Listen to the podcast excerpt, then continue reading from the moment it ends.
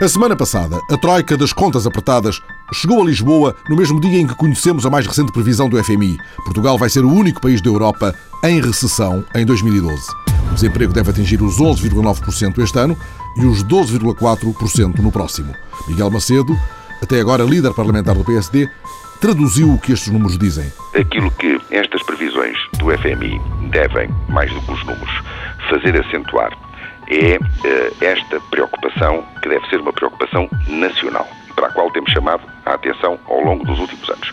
O Estado tem que criar condições em Portugal para que os agentes económicos, através da sua atividade económica, das empresas, propiciem crescimento económico. Sem crescimento económico, nós vamos ter o agravamento da situação social e vamos ter uh, um desequilíbrio das contas do país e vamos ter, evidentemente, a incapacidade de fazermos aquilo que devemos fazer, que é melhorar o nível e a qualidade de vida dos portugueses. Chegou o FMI, mesmo na hora, pelas contas de Teixeira dos Santos. E a propósito, como é que estamos de tesouraria? Temos uh, as necessidades de financiamento para o mês de abril estão cobertas, uh, mesmo para o mês de maio, portanto não, não temos problemas com o mês de maio. De facto, a primeira grande, o primeiro grande momento de exigência será o mês de junho e por isso também este timing é um timing que a nós nos parece ajustado. Bruxelas pediu a Lisboa um entendimento urgente. Durão Barroso disse, por outras palavras, Agora, juizinho. Eu espero maior sentido de responsabilidade da parte de todos os decisores políticos em Portugal. Porque a situação, repito, é delicada extremamente urgente. Sócrates recebeu os partidos. Meia hora demorou o encontro com o PSD, que levava 35 perguntas, já enviadas também em inglês à Troika. Passo escolha à saída. Não há como não temer o pior. O pior que pode acontecer a Portugal, numa altura em que precisa como de pão para a boca do financiamento externo, é que no momento em que se vai desenhar o programa de ajustamento macroeconómico, que vai durar durante os próximos três anos, que todas as situações financeiras não venham para cima da mesa. Não vale a pena partirmos para estas negociações com uma espécie de imagem de gato escondido com rabo de fora. O que nós não precisamos é de ter esqueletos no armário quando sabemos que eles vão ter de sair no armário nos próximos três anos. Pouco tardou para que Pedro Silva Pereira, a quem cabe agora fazer a ponte com a oposição, pedisse sentido de Estado, porque a negociação não pode ser feita na praça pública. E reagindo aos comentários de Passos Coelho, que raio de metáfora! A insistência em expressões como hoje aqui uh, tivemos a oportunidade, infelizmente, de ouvir no mais impróprio dos momentos. As esqueletos escondidos no armário, a raba, uh, gatos escondidos com o rabo de fora, não são, uh, do nosso ponto de vista, um contributo à altura das exigências do momento e do sentido do interesse nacional que se deve uh, exigir. Haveria passos coelho de explicar os esqueletos? Quando o Governo diz que a base para discussão e em termos práticos não nos parece mal que seja o PEC 4, é preciso atualizá-lo no que respeita a estas contas, porque ele não está atualizado, justamente por causa do investimento que foi feito pelo Estado no BPN, por causa dos prejuízos das empresas públicas, que representaram o ano passado meio ponto do déficit e que podem voltar a representar outro tanto este ano, em 2011, em 2012 e em 2013. As parcerias público-privadas, que vão agravar a despesa e no dia em que tiverem de ser pagas, e têm de ser pagas, vão agravar o déficit também. Ora, tudo isso são esqueletos que nós temos tido, estão num armário que se chama parcerias público-privadas, empresas públicas, que não têm contado para o déficit até aqui. As outras delegações tiveram igualmente encontros breves em São Bento. Paulo Portas, que protagonizou o encontro mais demorado, um conselho não se nega a ninguém. O CDS aconselha o governo a não fazer nada que agrave o problema da dívida pública portuguesa de uma vez por todas que as chamadas grandes obras, que os chamados grandes projetos, quando não há dinheiro, quando não há crédito, sejam travados a tempo. E Jerónimo de Souza, cuidado com os compromissos assumidos. Creio que será profundamente ilegítimo que eh, se assumam compromissos mais ou menos duradouros à revelia do povo português. O povo português vai ser consultado no dia 5 de junho próximo e consideramos que seria de uma portanto, profunda uh, injustiça e que seria sempre à revelia do povo português que tais medidas pudessem ser prolongadas no tempo sem ouvir portanto, essa opinião. Francisco Louçã, isto anda a precisar de uma auditoria. Não podemos viver no tempo da mentira. O governo deve aos portugueses toda a informação de que nós todos precisamos. Conhecer exatamente qual é o nível da dívida externa, pública e privada, que é maior do que a pública, através de uma auditoria que possa dizer aos portugueses quem deve, o que é que deve, quando é que deve, com que prazos é que deve, com que juros é que deve. Mas Passos Coelho haveria de lembrar: o FMI tem um olho de lince que o governo não tem. Quero acreditar que o próprio Fundo Monetário Internacional tem uma visão sobre o que é preciso fazer em Portugal muito diferente daquela que o governo tem defendido. E sabe qual é a grande diferença? É que este governo tem olhado para o problema do déficit de uma única maneira, que é aumentando impostos, cortando salários e provocando uma medida de austeridade para as pessoas. E o que nós precisamos é de fazer austeridade no Estado. E essa tem sido também a perspectiva do Fundo Monetário Internacional. Por tudo isto, foi importante o testemunho de Teresa Terminacian, que em 83 foi o rosto do FMI em Portugal. É preciso, diz ela, criar uma almofada política para esta operação. Vai ser necessário eh, assegurar algum apoio informal da oposição, porque não se sabe quem vai ganhar, eh, a ganhar as próximas eleições. É necessário eh, ter evidência que há um apoio bastante amplo político a um programa de, de ajuste, principalmente principalmente porque é um programa, imagino, de três anos, então vai condicionar, digamos, a margem de manobra de política eh, económica do próximo governo. E Teresa Terminacian lembrou que não há uma receita FMI inflexível. Eu posso uh, assegurar-lhes que uh, nunca o FMI vai num país com uma uh, receita prefixada. Claro que há uma negociação, mas há um diálogo bastante aberto com as autoridades do, do país para uh, identificar quais são as medidas necessárias, quais são as medidas possíveis, desde o ponto de vista político e social, e para minimizar os custos.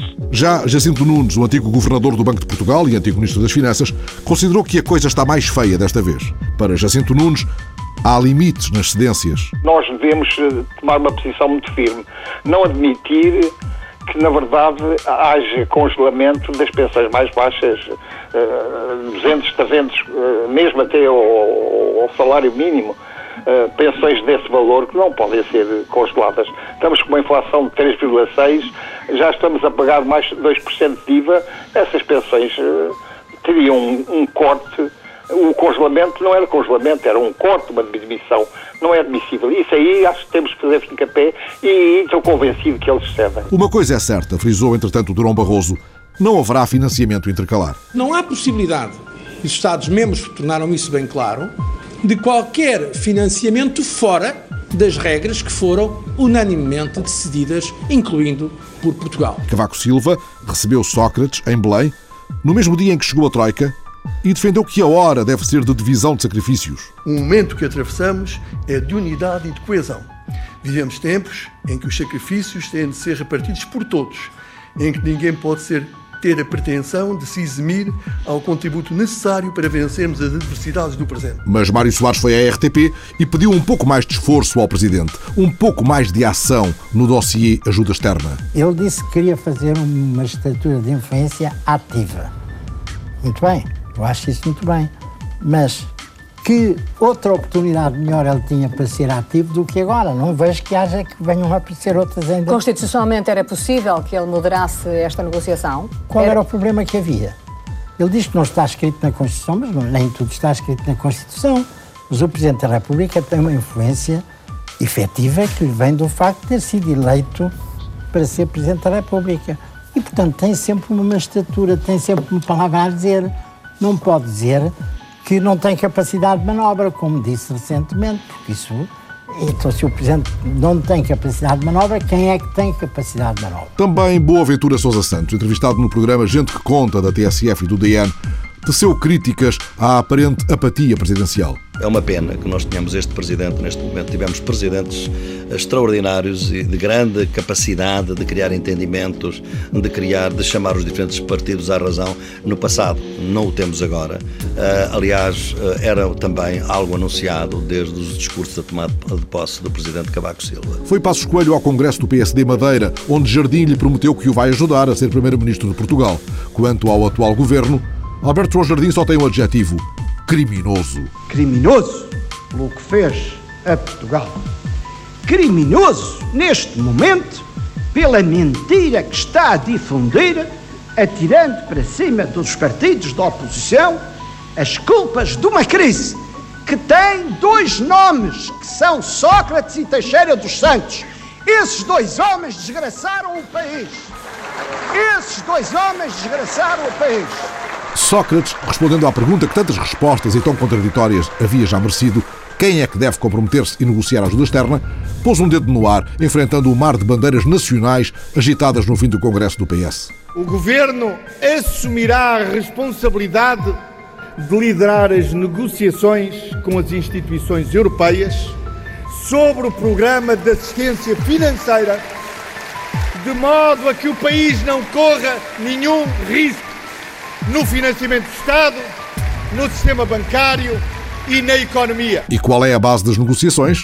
A base destas negociações será o Programa de Estabilidade e Crescimento apresentado pelo Governo. E que jogo está disposto a jogar? Da nossa parte, não haverá nenhum jogo do empurra. Nós só queremos que isto corra bem para Portugal, porque se trata do interesse nacional. Só queremos que corra bem. Miguel Relvas, que representou o PSD no Congresso, está-se mesmo a ver. O PSD continua a entender que quem tem que assumir as responsabilidades e as propostas de médio e longo prazo é o governo, e parece-nos a posição mais adequada, é o governo que sairá das eleições do dia 5 de junho. Nós vamos ouvir os portugueses, porque os portugueses sabem que há dois caminhos. O Congresso foi a consagração de Sócrates, mas nele foi também anunciado o regresso de Ferro Rodrigues ao Parlamento, ele que vai ser cabeça de lista por Lisboa. Nele se ouviu Jaime Gama dizer que não há insubstituíveis e Ana Gomes lembrar, já tarde e com pouca gente na sala, que nem tudo foi um mar de rosas. Para continuar a merecer a confiança dos portugueses é preciso que o PS assuma com humildade que nem tudo foram rosas na governação e que nem sempre a rosa cheirou muito bem. O PS também cometeu erros e assumi-los será meio caminho andado para os corrigirmos. Mas agora, disse Ana Gomes, é preciso mostrar unidade, ao menos em Bruxelas. Nós temos que apresentar em Bruxelas uma frente unida, portuguesa, que comprometa a nação, feita cá e feita da negociação com uh, as instâncias europeias e o FMI. Uh, e, portanto, uh, é do interesse do PS corresponsabilizar os outros partidos políticos neste processo. É do interesse da nação corresponsabilizá-los e cada qual assumirá as suas responsabilidades. Sócrates tinha dito algo parecido, de outra maneira. Os portugueses podem contar com o Partido Socialista na busca dos entendimentos que a situação nacional exige. Mas Sócrates está à espera da outra face de junho. A gravidade da situação, da situação atual, torna absolutamente necessário que das próximas eleições saia um governo maioritário. Este não é o momento para dispersar votos em partidos que vivem apenas do protesto e que se auto-excluem de qualquer entendimento. Foi a referência de Sócrates à sua margem esquerda, aos que nas suas palavras se escondem atrás dos arbustos. José Manuel Pureza, que esfiou a delegação do Bloco, aproveitou justamente a pitoresca trincheira para as anotações críticas ao discurso de Sócrates. Foi um discurso em que o Primeiro-Ministro se escondeu atrás dos arbustos, do ponto de vista da sua responsabilidade pela crise e, portanto, eh, quem mais privatizações fez no país, quem mais encareceu os medicamentos para as pessoas mais eh, frágeis, não tem agora, claro, autoridade para vir armar-se em campeão do Estado Social. E João Frazão, do PCP, o que faz falta? Pela parte do Partido Comunista Português, eh, colocamos aos portugueses a ideia que é preciso um governo patriótico e de esquerda e que ao Partido Socialista não pode apenas dizer-se de esquerda, é preciso fazer as políticas de esquerda. Já Pedro Mota Soares, do CDS, deixou quatro notas sobre um congresso. Este é o primeiro-ministro que dizia que não governava com o FMI e agora se candidata para governar com o FMI. Segunda nota. Eh, neste eh, congresso eu não ouvi uma palavra sobre o que se passou nestes últimos seis anos. A dívida pública duplicou. Terceira nota. Neste Congresso, nós ouvimos muito falar dos outros partidos, ouvimos muito pouco falar do país.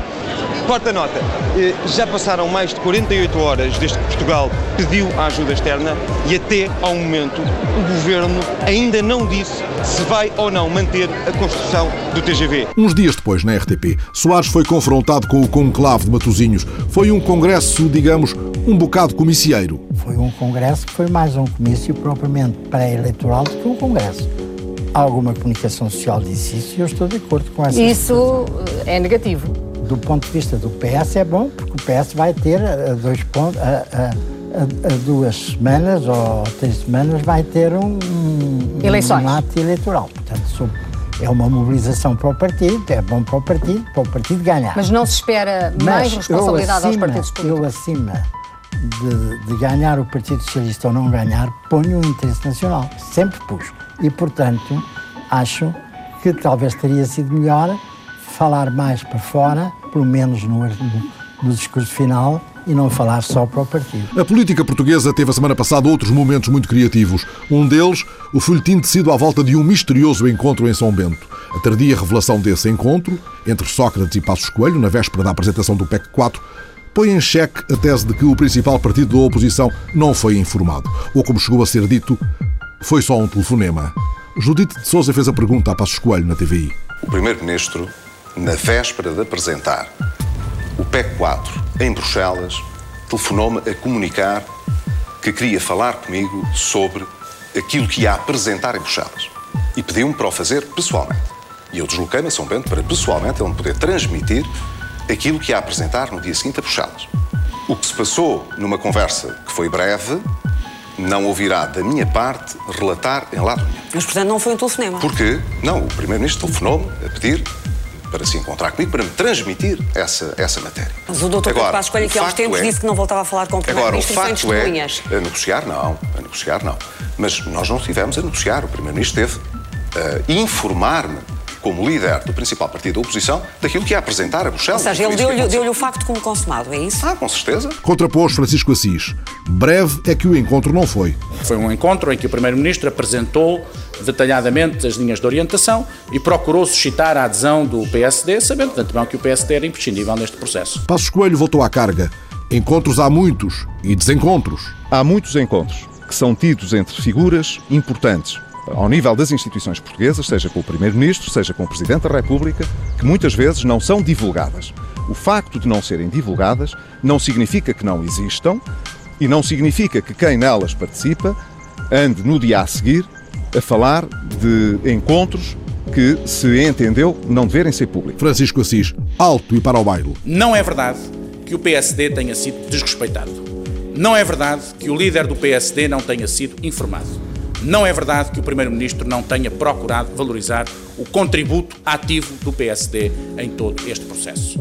E, de certa forma, isto vem pôr em causa o argumento fundamental que o PSD apresentou.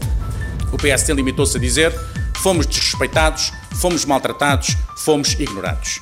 Não foram nem desrespeitados, nem maltratados, nem ignorados, como agora se pode aqui comprovar. Escutou-se uma parte de Paulo Portas.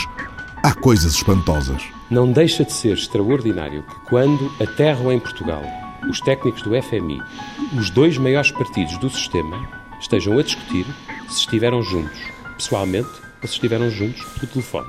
Quando todo o país sabe que os dois maiores partidos do sistema estiveram juntos no PEC 1, no PEC 2, no PEC 3, no Código Contributivo, nos recibos verdes, nas leis penais na oposição aos genéricos ou na defesa corporativa dos gestores públicos, para dar apenas alguns exemplos. O diz que disse, o dito e redito, o dito e desdito, o dito e o não dito, a semana passada.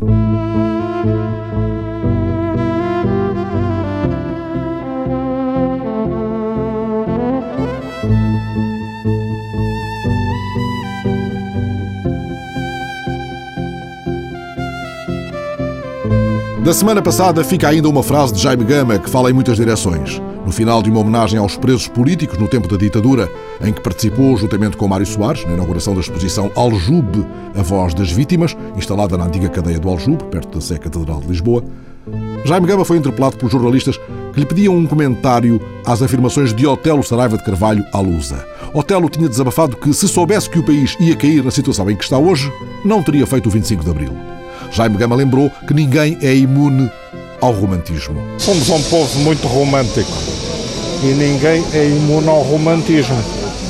Vida, por exemplo, o próprio Dr. Mário Soares, como hoje esteve aqui uma notável intervenção romântica a descrever o que foi o seu casamento na prisão do Aljube. Mas gostou de ouvir essas é palavras? Gostei bastante. Sim, não, gostou, não fala do Dr. Mário Soares, fala de... As do Dr. Mário Soares, sim, gostei muito. E as outras? Temos que ouvir tudo e temos que compreender tudo. Mas são as palavras de um homem desiludido. Eu não vou comentar os estados de alma. Cada um tem os seus. Já Mário Soares sustentou que, por pior que estejam as coisas, não estão pior do que no tempo da ditadura. Porque a ditadura foi uma coisa terrível em todos os domínios, lembrou Soares. A lição que se tira disto é que não podemos deixar apagar a memória. De facto, só memórias muito curtas ou indignas faltas de memória é que podem branquear o negrume de um tempo que esta exposição, visitada pela repórter Isabel Meira, repõe naquela que foi uma das mais sinistras prisões da ditadura. Agora a repórter espreita os restaurados curros do Aljube. Quando subirmos no elétrico que vem dos prazeres à graça, a pousar no castelo um cotovelo, passamos tão perto de alçapões de uma dor antiga, esquecidos no labirinto da cidade pitoresca. O céu de Lisboa tem, em quase toda a cidade, a memória de um reflexo azul do Tejo. Olhando de baixo para cima para o céu que paira sobre o número 42 da Rua Augusto Rosa, o olhar trepa pelas negras grades de ferro das janelas dos dois primeiros pisos, mas depois tropeça em aparelhos de ar-condicionado instalados no terceiro andar do edifício.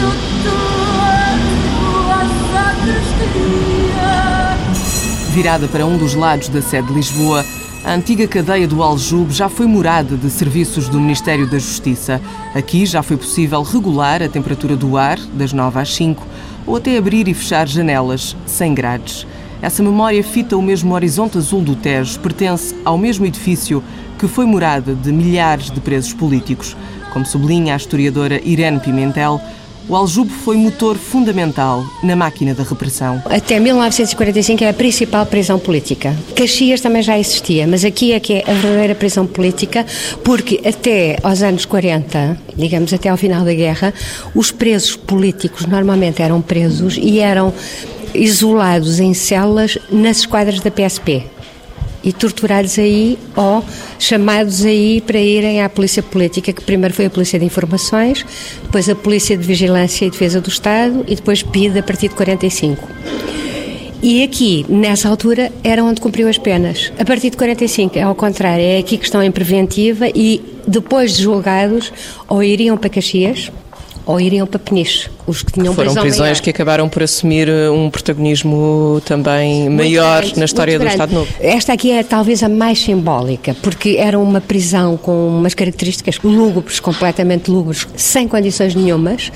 A própria PIDE, em 64, pediu uh, ao Ministério do Interior, que tutelava a polícia, para saírem daqui, porque o que é que acontecia? Eles achavam que isto não tinha segurança porque cada vez que transportavam um preso daqui para António Maria Cardoso, tudo se passava no centro de Lisboa. Às vezes familiares sabiam e estavam no meio da rua ou podiam uh, ostensivamente dizer vai ali um preso político. Portanto, estrategicamente não era de facto o melhor sítio. começou a pedir para ser, irem para o outro lado, todos para Caxias, como depois foram, não é? Que é muito melhor porque é fora. Continuamos a visita dentro do Aljube. Decorrem ainda os preparativos finais para a abertura da exposição A Voz das Vítimas. Viajamos no tempo com Irene Pimentel. Nos anos 20, isto era sobretudo uma prisão de mulheres, até ao momento em que as mulheres depois começaram a ir para as Mónicas. Foi no século XVI eh, prisão eclesiástica e foi pelo menos a partir do período muçulmano, é de onde veio o nome, Aljube, que depois designava tudo o que era prisão. Estamos ainda no piso térreo e, além do resumo da história do edifício, encontramos o primeiro dos dois espaços em que a exposição encena a vida na prisão, um parlatório onde os presos políticos recebiam visitas sob o controle policial. Subimos agora ao primeiro andar pelos mesmos 23 degraus que foram pisados por PIDs e por resistentes. O que existe da estrutura anterior é esta escada. Portanto, esta escada sobe agora a um primeiro piso, que é, digamos, o piso histórico, o piso pedagógico que explica como era o sistema de repressão do regime. E a explicação é feita através de painéis com cores fortes e um cuidado gráfico visível até na escolha do tipo de letra. Uma preocupação estética, assume o administrador do arquivo da Fundação Mário Soares, uma das entidades responsáveis pela exposição. Alfredo Caldeira explica de que forma decidiram mostrar a voz das vítimas. Nós não quisemos recriar aqui, uma, digamos, uma Câmara dos Horrores. Achámos que isso não era a via. A via era o rigor histórico ou seja, a memória pode ser tratada com rigor, tomando partido, com certeza, aqui toma-se partido pelas vítimas e não pelos algozes. Há dois níveis, o piso 0 e o piso 2, onde há uma situação prisional, e portanto aí assumimos um determinado ambiente. Este piso intermédio quisemos que fosse sobretudo contextualização. E logo à entrada do piso, o contexto revela-se num frente a frente fotográfico, duas imagens a preto e branco, cada uma com um metro e meio por dois metros, num confronto que divide o corredor. De um lado, a estrutura e a organização da polícia política e do outro, 48 casos exemplares de resistência. Do lado da PID, os gavetões recriados para ilustrar os arquivos estão delimitados no espaço por uma imagem de Salazar, um grande plano do ditador que parece quase mordiscar o lábio inferior e encolher os ombros, sabendo que encolhe um povo inteiro. Salazar encara a uma curta distância o olhar de Amável Vitorino, sapateiro de Mora, preso em 1940 por comentários desagradáveis à situação política do país e seus dirigentes. Mas Salazar encara ao mesmo tempo centenas de fotografias com um centímetro e meio por dois, centenas de rostos de antigos presos políticos. Para que as pessoas tenham a noção de que era um contra muitos, a população estava do outro lado. Eh, da mesma maneira que damos casos exemplares de perseguição eh, e em que, devo dizer, nas pequenas biografias de cada um, não pomos o percurso político, pomos o percurso prisional. Ou seja, eh, não esquecemos que era dirigente do partido A, ou B ou C, mas o que nos interessa é o que ele sofreu eh, de prisão, de anos de prisão, de perseguição, de deportação para as colónias, etc, etc e não tanto se depois foi Primeiro-Ministro, Segundo-Ministro, Terceiro-Ministro. Porque todos foram aprisionados, porque a todos a ditadura tentou calar a voz. Até 1945 era mais pancadaria, brutalidade. Depois começaram a perceber que era muito mais eficiente outro tipo de torturas, a privação. E curiosamente, a CIA americana, a partir de 1964, faz experiências sobre como interrogar e diziam que os melhores métodos era a privação porque a violência provocava a resistência, ao passo que a privação provoca questões psicológicas até muito complicadas. Curiosamente, a PIDE, antes da CIA, muito antes de 64, já praticava esse tipo de, de, que era justamente a privação de movimento, que era a estátua, a tortura do sono, que isso era a tortura mais usada pela PIDE, que era muito eficiente, aliás. Eu no outro dia vi um filme que diz que quatro dias é o máximo para se aguentar e para não deixar sequelas. Ora, houve presos que estiveram 15 dias sem dormir, dia e noite. Além destas práticas, a partir dos anos 40, a PID criou no Aljube 14 celas para isolamento total dos presos durante a fase dos interrogatórios que costumavam acontecer na sede da polícia na rua António Maria Cardoso, os famosos curros ou gavetas. Cunhal, por exemplo, diz que a pior das torturas é esta. Ele foi muito espancado nos anos 30 e tal, e ele diz que o isolamento é a pior das torturas. Muito pouco ar e quase nenhuma luz entravam por um postigo que dá quase para tapar com a palma da mão 15 centímetros de abertura numa porta de madeira, a que se segue uma segunda porta de ferro. Atrás das grades, os presos estavam encurralados ou engavetados num metro de largura por dois de comprimento, a medida de um homem estendido ao comprido e que, estando de pé, dificilmente conseguia abrir os braços. Alfredo Caldeiras esteve três meses num dos curros do Aljube. Para o isolamento, era a escuridão quase permanente, a pessoa tinha que inventar formas de resistir, de, até de imaginar, pensar, de, como não tinha nada para ler, as carteiras de fósforos eram bestiais porque tinham já não sei se o que é que eram, touradas ou coisas do género, a pessoa ficava a saber tudo sobre touradas porque lia as carteiras de fósforos. Tirando isso, era tentar contactar com outros companheiros, uh, batendo na parede, uh, inventando formas, no fim de contas, de manter a sua lucidez e a sua capacidade de resistência. No Aljube, a resistência dos presos políticos foi posta à prova entre 1928 e 1965, ano em que o regime decidiu fechar as portas da cadeia. Em abril de 84, foi colocada uma lápide no exterior do edifício para lembrar que aqui, no silêncio das gavetas, subiu o clamor da liberdade. Não foi, no entanto, suficiente para que o Aljube passasse a constar dos guias sobre Lisboa, aqueles que costumam andar nas mãos dos turistas. Pide, ditadura, Salazar. Diz-lhe alguma coisa? Yeah, yeah, I am aware of that, yes, yes. È che Salazar è morto nel 68, 68, 69, che è finita la dittatura quella, quegli anni là. E com'è finita la dittatura?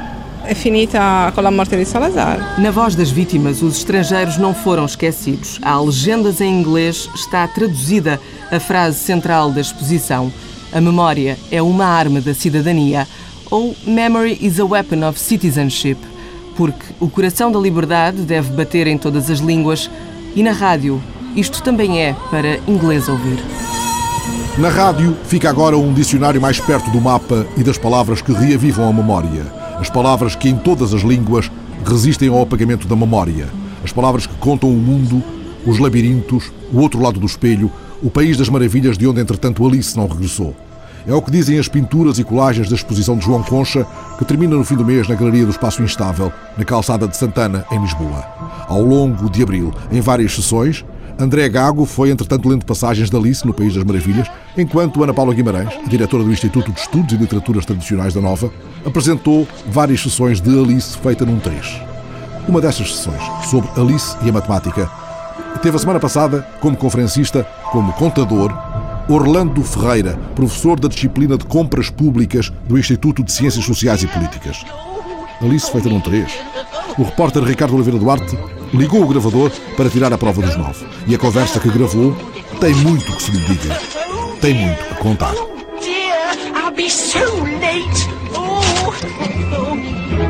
Era uma vez uma conversa que teve como ponto de partida a história de uma menina chamada Alice e as aventuras dela no País das Maravilhas. A conversa, aproveitando a matemática, que anda umas vezes escondida, outras bem explícita na história, deixou-se ir nas contas, andou largos minutos por outros sítios, que não o mundo do faz de conta, das maravilhas, foi até ao país onde se fala muito de letras, de três em particular, F, M, I. Mas como dizia, tudo começou com a Alicia Matemática, com a explicação para a menina ter ficado feita num 3. a Alice está feita num 3, porque durante a, o seu percurso na viagem no País das Maravilhas, ela vai mudando a, sua, a forma do seu corpo, ora estica, ora encolhe, e a certa altura ela já nem sabe quem é. Portanto, e ela questiona-se, diz, com tantas transformações, já nem eu sei quem sou. E, portanto, a Alice, para saber quem era, talvez sejam os problemas de todos nós hoje, já nem sabemos quem somos, nem onde estamos, ela decidiu ver se ainda sabia aquilo que sabia. E então, para começar, não começou pela geografia, decidiu começar pela tabuada. Mas o interessante, como este é o, o país do, do nonsense e, da, e, da, e do absurdo, ela faz uma multiplicação que ela diz que não estou a perceber nada disto. Ela vai dizendo que confusão que isto está. E as contas que a Alice fez é muito engraçado, porque ela vai contando a tabuada que acha difícil. Ela começa, por exemplo, 4 vezes 5 são 12, 4 vezes, 4 vezes 6 são 13, já não estou a perceber nada disto. E no fundo isto tem uma lógica, tem muito porque no fundo, como o, Lewis Carroll, o que ele faz, o Charles Dodson, o que ele faz é que não utiliza uma base fixa isto é muito interessante, sei lá, nós, a evolução da, no fundo, da humanidade começou na base 60, passou para a base 12, a base 10, e se calhar os meus netos estarão só na base 2. Ele utiliza, começa na base 18 e cada vez que multiplica soma-lhe 3. Portanto, ele começa, faz o 4 vezes 5 na base 18, depois 4 vezes 6 na base 21. Portanto, ele vai mudando a base e, no fundo, a conta vai dando 12, 13, 14, 15. Ana Paula Guimarães, com tantas mudanças, ficamos nós feitos num 3. A Alice tem muitas contas no meio de todo este texto. Exatamente, tem a Alice e temos nós todos, porque eu posso lhe dizer que o povo diz conta, peso e medida é que governa a vida. Portanto, de facto, nós que até temos este lado, às vezes, avesso para a matemática e que é uma disciplina muito difícil que toda a gente goste. De facto, é muito curioso porque o povo sabe que tem que dar contas à vida. E é muito interessante, até o Jorge Steiner dizia, na ler número 100, diz, tem uma frase que eu gosto imenso, que ele diz, sem um pouco de matemática, é impossível fazer parte da grande aventura que é a mente humana. E é verdade, o povo sabe isto muito bem, porque quem sabe, a partir da tradição popular, por exemplo, sabe que na tradição não se está a estudar geografia, astronomia, medicina, está-se a saber. E os saberes conjugam os saberes literários, entre comas, e os saberes matemáticos. Eu posso lhe dar alguns exemplos, mas, por exemplo, 4 e 5 são 9, para 12 faltam 3. Se te faltei algum dia, aqui me tens outra vez. Ou esta muito mais conhecida, 7 e 7 são 14, com mais 7, 21, com mais 9, conta certa, 30 sem faltar nenhum. Não são bem coelhos brancos tirados da cartola, estes números são contas de contar com contos o folheto de cordel que Ana Paula Guimarães escreveu. O pusfácio ficou a cargo de Orlando Ferreira. E agora, ei-los aqui, juntos de novo, na história da conversa, à volta da Alice e também de um país que vive com as contas na cabeça. Talvez Lewis Carroll seja parte da resposta para tantos problemas. Talvez fosse bom voltar à inquietude mental do século XIX, em que Carroll escreveu Alice no País das Maravilhas. Era a época de pôr tudo em causa questionar tudo, questionar o inquestionável. No fundo, é a batota que nós fazemos na escola quando ensinamos matemática e ensinamos estatística. Qual é a batota que fazem os professores quando ensinam estatística? É que não questionam o inquestionável, ou seja, usam o passado. O que é que a gente faz na estatística? Recolhe dados do passado para prever o futuro. Não questiona. E hoje em dia, e o Luís Carlos aponta muito isso, isso é batota. Nós temos que recolher dados ao futuro para acionar o presente. Mas como é que se vai recolher dados ao futuro? Não sabemos. Portanto, é o absurdo e num país das maravilhas isto é possível. E na vida real, nas empresas, já não faz sentido prever com o passado. Mas como é que se prevê com o futuro? É muito difícil, mas não faz sentido aqueles planos que fazíamos nas empresas quinquenais e recolhíamos dados, os, os processos de planeamento. Hoje, com a matemática e com a estatística como é ensinada hoje, não no tempo do Luís Carroll, o que é que nós fazemos? Recolhemos dados e fazemos regressões, previsões, ajustamentos, como se o passado fosse capaz de explicar o futuro. E como nós conduzimos, era como se estivéssemos a conduzir com o, vidro pintado preto e só conduzíssemos pelo espelho retrovisor. Nós, quando conduzimos, vamos ao futuro buscar dados para assinar o presente. Mas na vida real só queremos passado, não questionamos o inquestionável. E a Alice questionou o inquestionável. E é fantástico como com o chapeleiro maluco, com a serpente, é tudo, passamos a vida a tropeçar em situações que traduzem bem o que eu chamo os 5 centímetros que dão cabo da nossa vida. Eu digo os 5 centímetros, que é a distância que separa o cérebro direito do cérebro esquerdo, o cérebro artístico e o cérebro matemático. E nós, a matemática só trabalha com o cérebro esquerdo, é o cérebro racional. Apesar de 5 centímetros, temos ali o cérebro artístico, o cérebro da Alice e do, e do, e do Lewis Carroll. A mais de 5 centímetros está o País das Maravilhas do país do FMI que também tem muita matemática. Como é que jogamos estes dois mundos? Talvez, talvez, olha, é uma boa ideia, se calhar, porque é que não oferecer o Alice no País das Maravilhas aos do FMI estão? Mas, mais uma vez, não podemos usar o passado para prever o futuro, não podemos trabalhar só com bases fixas. Tudo é mutável, tudo é questionável e temos de ser capazes é de ver como é que vamos estar daqui a 10 anos para atuar hoje. Não é, mais uma vez, e isso aponta à escola, eu tenho alguma culpa nisso, também durante muitos anos de aulas de estatística, e é sempre ir ao passado para ver o futuro, ir ao passado para ver o futuro. E o Lewis Carroll, já naquele tempo, século XIX, ele ia ao futuro buscar dados considerava o absurdo e depois explicava e mudava, era tudo, punha tudo em causa. É fantástico como não há os 5 centímetros, hoje o almoço comi cozido à portuguesa e o cozido à portuguesa vai para o lado esquerdo e para o lado direito, porque é que quando falamos dos números e da matemática só trabalhamos com o cérebro esquerdo. O cérebro direito é o cérebro artístico, é o conceptual, é aquele da síntese, e nós é só análise, análise, análise. Temos muito, muito a aprender com a Alice. Nunca perdendo o sentido dos números, Alice no País das Maravilhas, leitura recomendada à equipa do FMI por Orlando Ferreira. Antes que o FMI nos deixe feitos num 8, depois do 31 em que nos metemos. Terá Alice regressado entretanto? Alexandrina Guerreiro, Isabel Meira, Ricardo Oliveira Duarte, Fernando Alves. Está a semana passada.